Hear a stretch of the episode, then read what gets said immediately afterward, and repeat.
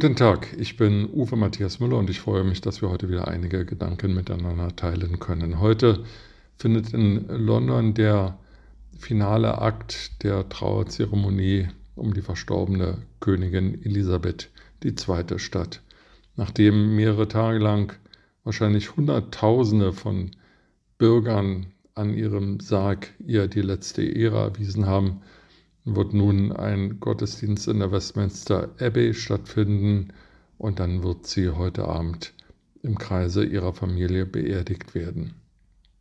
Dieses Ereignis von heute Mittag an wird im Fernsehen live übertragen und geschätzt vier Milliarden Menschen werden an den Bildschirmen, ob im Fernseher, am Tablet, am PC oder am Smartphone, an diesem Ereignis teilnehmen. Vier Milliarden, das ist jeder zweite Bürger auf der Welt.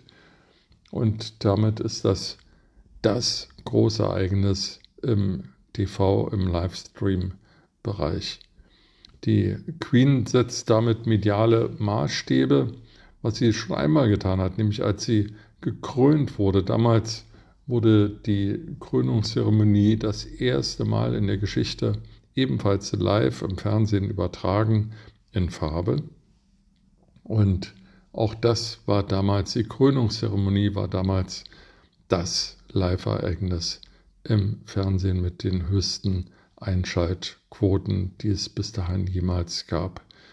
Insofern öffnete sich damals ein Kreis, der sich heute schließt und das zeigt, dass ähm, wenn auch viele die die, die, die Form der Monarchie, dass ein Staatsoberhaupt durch Erbrecht äh, in sein Amt gelangt, für überkommen halten, der Respekt vor der Königin von England doch ein sehr hoher ist und die Anteilnahme, jedenfalls das Interesse oder die Neugier an dem, was so heute passiert, gigantisch ist. Hoffen wir mal, dass alles gut klappt, dass es keine wild gewordenen Idioten gibt oder sonst irgendetwas geschieht und dass der ganze Trauerakt genau in der gleichen hohen Würdestufe abläuft wie alles, was bisher rund um das Trauerzeremoniell für Queen Elizabeth stattgefunden hat. London ist heute noch einmal der Mittelpunkt der Welt.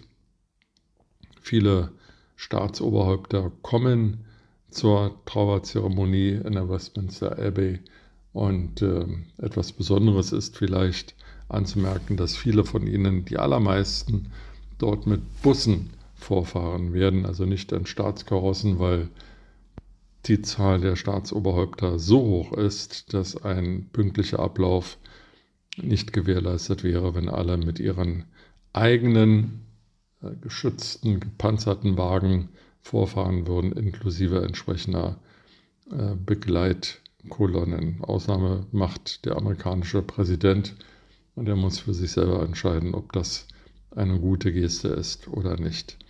Heute also vier Milliarden Menschen an den Bildschirmen, die dem Trauerzeremoniell folgen werden.